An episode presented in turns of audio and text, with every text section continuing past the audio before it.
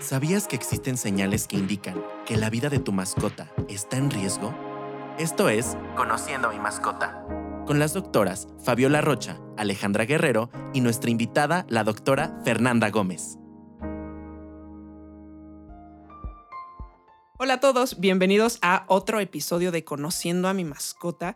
El día de hoy me acompaña la doctora Fernanda Gómez. Ella tiene experiencia en el área de emergencias y cuidados críticos y precisamente nos va a hablar de cuándo llevar a mi mascota a urgencias. Fernanda, platícanos, ¿cómo estás? Hola, bien, muchas gracias. ¿Y tú? Bien, gracias. Muchísimas gracias por estar aquí en este podcast el día de hoy. Y vamos a platicar justo de este tema que creo que es bastante importante y muchas veces cuando tenemos mascotas no sabemos qué hacer, nos paralizamos y no sabemos si, es una urgencia o no, no sabemos si lo tenemos que llevar al veterinario y entonces creo que es importante conocer un poquito de cómo saber que estamos ante una urgencia en casa.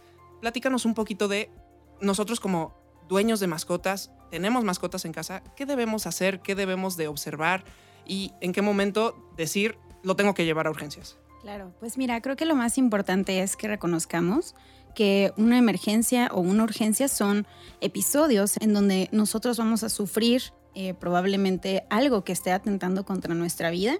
En el caso, por ejemplo, de una urgencia, puede esperar un poco, eh, un poco de tiempo antes de que entremos en una situación de crisis todavía más profunda o en el caso de una emergencia son pacientes que son catastróficos, ¿no? Entonces, muchas veces nosotros pensamos, vamos a llevarlo a urgencias porque ha tenido una diarrea, cosa que pues tal vez en este momento no es como tan pertinente, más bien podríamos hacer una evaluación de nuestro paciente, ¿no? O de nuestra mascota. En el caso, por ejemplo, de situaciones muy, muy críticas, que serían, por ejemplo, pacientes que tienen enfermedades crónicas, todos los pacientes que son, por ejemplo, ya los, los perros, los gatos más viejitos, que tienen enfermedades ya diagnosticadas, que ya están tomando tratamiento, son los que pueden entrar en un tipo de descompensación a pesar de que estemos medicados. Creo que estos son de los que tenemos que tener un poquito más de atención, eh, precisamente porque ya tenemos un diagnóstico y algo que los puede descompensar fácilmente. En caso, por ejemplo, de que tengamos un bebecito, que tengamos un cachorrito de perro, de gato en casa, algo que también tenemos que tomar mucho en cuenta es que estén siempre comiendo, que estén siempre tomando agua, porque en el caso de que no lo hagan, seguramente va a haber algo que nos va a llevar a que los presentemos urgencias. Y en el caso, por ejemplo, de tener cualquier otro adulto, eh, tener alguna otra situación, algo que tenemos que considerar es eh, si los hemos llevado últimamente al veterinario, si estamos comiendo cosas diferentes en casa, por ejemplo, muchos perros y gatos que comen cualquier cosa que se encuentren, esos son de los que más terminan en urgencias recurrentemente porque se intoxican o tienen un cuerpo extraño o porque se obstruyen y pues creo que son los que, los que más lata nos llegan a dar, ¿no? Entonces, cosas que podemos reconocer como más sencillamente es eh, qué fue lo último que comió que le pudo haber hecho daño eh, para estar en un estado eh, realmente crítico. Este, si estamos con alguna otra enfermedad que lo pueda descompensar o pues alguna otra situación como una caída, un atropellamiento, que pues también son cosas muy comunes que pasan, al menos por ejemplo en el área de las ciudades, en las áreas urbanas, es súper, súper común. Claro. Y aquí hablaste algo súper importante, cosas como de comida. Hay ciertas cosas que nosotros podemos evitar en casa, ¿no? Eh, llegan a haber ciertos alimentos tóxicos, algunas plantas. Dinos un poquito de esta parte, ¿Cómo, cómo, cómo evitar que mi mascota se intoxique tal vez con algún alimento o que mi mascota se tragó su cadena o su collar o cosas así. ¿Cómo podemos evitar todo eso? Claro, pues mira, hablando como por ejemplo de alimentos que sean tóxicos, creo que algo que se escucha muy frecuentemente porque es lo más común, es eh, intoxicaciones con dulces, intoxicaciones con chocolates, con café.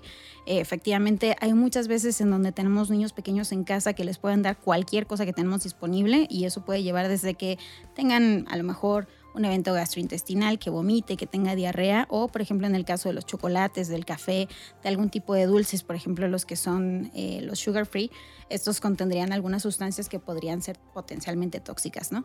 Hablando por ejemplo de plantas que tenemos en casa, la mayoría, si no es que casi todas las plantas de ornato, eh, todas las que van a adornar la casa, los helechos, las, eh, los lilies, etcétera, casi todos son tóxicos y todos producen cambios importantes en el cuerpo, ¿no? Desde que deje de funcionar el riñón, el hígado, incluso tener hasta intoxicaciones en el cerebro y eso es pues obviamente muy, muy crítico, ¿no? Entonces, todas las plantas de ornato son prohibidísimas que tengamos a disponibilidad de un perro o de un gato que come cualquier cosa. Eh, ¿Y qué podemos hacer cuando nosotros observamos, cuando nosotros eh, vemos o ya nos dimos cuenta que nuestro perro o gato comió cualquier cosa, desde jabones, cloro, que también pasa muchísimo, raticidas, los que dejan libres en el, en el jardín o en el pasto? Pues inmediatamente, obviamente, tratar de conocer qué sustancia está ingiriendo para que eso también nos ayude como médicos veterinarios a saber qué procedimientos puedo hacer y qué voy a esperar de cambios en un, en un futuro cercano este, reconocer la sustancia, obviamente hace cuánto tiempo pudo haber pasado, porque eso también interfiere con qué puedo hacer yo como médico veterinario para ayudarle a esta mascota eh, y saber obviamente también hacia dónde podría ir y tratar de llevarlo a un veterinario lo antes posible. Porque muchas veces vemos en internet, eh, en redes sociales, que podemos darle esto, que le des leche, que le des huevo, que le des agua oxigenada y realmente esto no nos ayuda para desintoxicarlos. Entonces, eh, incluso podría también potencializar un efecto adverso. Entonces es importante que nosotros reconozcamos la sustancia o lo que se haya comido, aunque haya sido su cadena, aunque, sea, aunque haya sido un peluche, y tratar de llevarlo al médico veterinario para que hagamos los procedimientos indicados para ese tipo de cosas que se ha comido y obviamente tratar de que no llegue a mayores. Ok, entonces Aquí ya identificamos que mi perro, mi gato se comió algo raro o le pasó cualquier cosa, se cayó del balcón, lo que sea, ¿no? Ya identificamos que tenemos una urgencia por, todo lo que acabas de decir. Y ahora lo, lo tengo que llevar al veterinario. Aquí, en este caso, ¿qué recomendaciones les das tú a los propietarios que nos están escuchando de información que ya deben de llevar o información que les va a facilitar más a ustedes veterinarios el tratamiento para su mascota? Claro, pues mira, principalmente lo que tenemos que hacer es mantener la calma. Sé que muchas veces una situación de emergencia nos va a poner a todos con los pelos de punta, pero algo que tenemos que hacer sí o sí es tratar de mantenerlos, eh, mantenernos los más claro posible, porque me ha pasado tener, eh, tener propietarios, tener tutores que de plano no saben ni cómo se llama su paciente, ni qué edad tiene, ni absolutamente nada. O sea, están completamente en blanco. Entonces, primero mantener la calma y cosas que tenemos que considerar que nos van a preguntar a nosotros, los médicos de urgencia, sería qué edad tiene, si está con alguna enfermedad crónica precisamente ya diagnosticada, si está tomando algún medicamento actualmente y qué fue lo que pasó antes del evento, ¿no? El, eh, precisamente si comió algo diferente, si tomó más medicina de lo normal o si entró dentro de nuestro gabinete del baño y pudo haber comido cosas. Este, cuáles fueron las últimas cosas que pasaron normales, cuándo fue la última vez que comió normal, que tomó agua normal, que fue al baño normal. Eh, y cuáles fueron los eventos antes de toda esta situación de emergencias, ¿no? Pero creo que lo más importante es efectivamente tratar de mantener las cosas en, orden eh, y saber como los eventos que que hayan ocurrido para nosotros los médicos de urgencias o en general para los médicos veterinarios, siendo que pues nuestros pacientes no nos hablan, no nos dicen cómo se sienten, qué fue lo que les pasó, la historia clínica, lo que el propietario y el tutor nos está reportando es lo más más importante. Entonces, tratar de mantener la mayor información respecto a este evento antes de la urgencia es lo más importante. Bueno, ya tenemos entonces estas recomendaciones por parte de la doctora y súper importante, creo que en el momento en el que tenemos un perro o un gato, identificar algún hospital 24 horas cercano a nuestro domicilio para que podamos llevar a nuestras mascotas en caso de que se llegue a presentar alguna urgencia en un momento en el que, pues bueno, muchas veces se presentan cuando no lo estamos planeando y ya sea en la madrugada o algo así, pues que tengamos a dónde llevarlo, eh, de preferencia, pues no esperarnos a, no, me espero hasta la mañana siguiente y, ya cuando abra la clínica a las 11 de la mañana de preferencia un hospital 24 horas, pues sería lo más recomendable, ya identificarlo. Y algunas otras recomendaciones que le quieras dar a, los tutores de mascotas, no sé, por ejemplo, como para tal vez evitar eh, ciertos, ciertas urgencias que se puedan dar en las calles. Ahorita hablábamos de, hay mucho atropellamiento, hay mucho eh, mordidas también, ¿no? De, de perros que llegan a morder a otros perros y pues eso son urgencias de ya. Claro, pues mira, en esta situación hay muchísimas cosas que sí se pueden prevenir. Efectivamente, él, si sabemos que el perro se come absolutamente todo lo que encuentre tirado, pues obviamente tratar de no tener las cosas disponibles para que las pueda alcanzar y se las pueda comer. Hablando precisamente como de las emergencias o urgencias que pueden pasar en el área urbana, pues lo principal sería, si estoy sacando a mi perro o incluso los gatos que ya también llegan a sacar a la calle, siempre hacerlo con correa y siempre hacerlo de una manera eh, controlada. ¿No?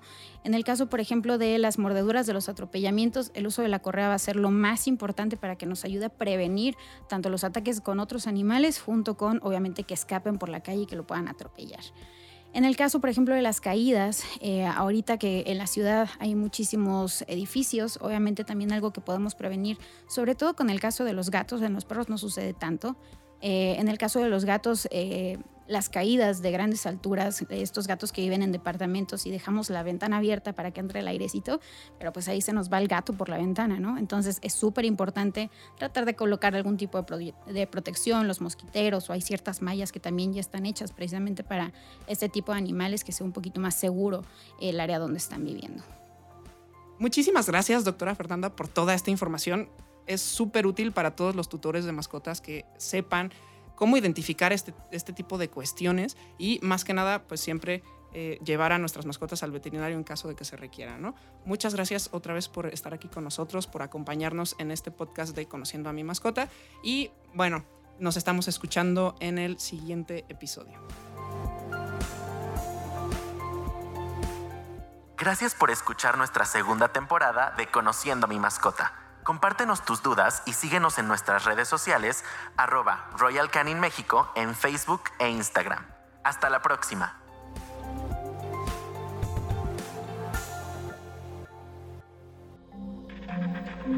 Este audio está hecho en Output Podcast.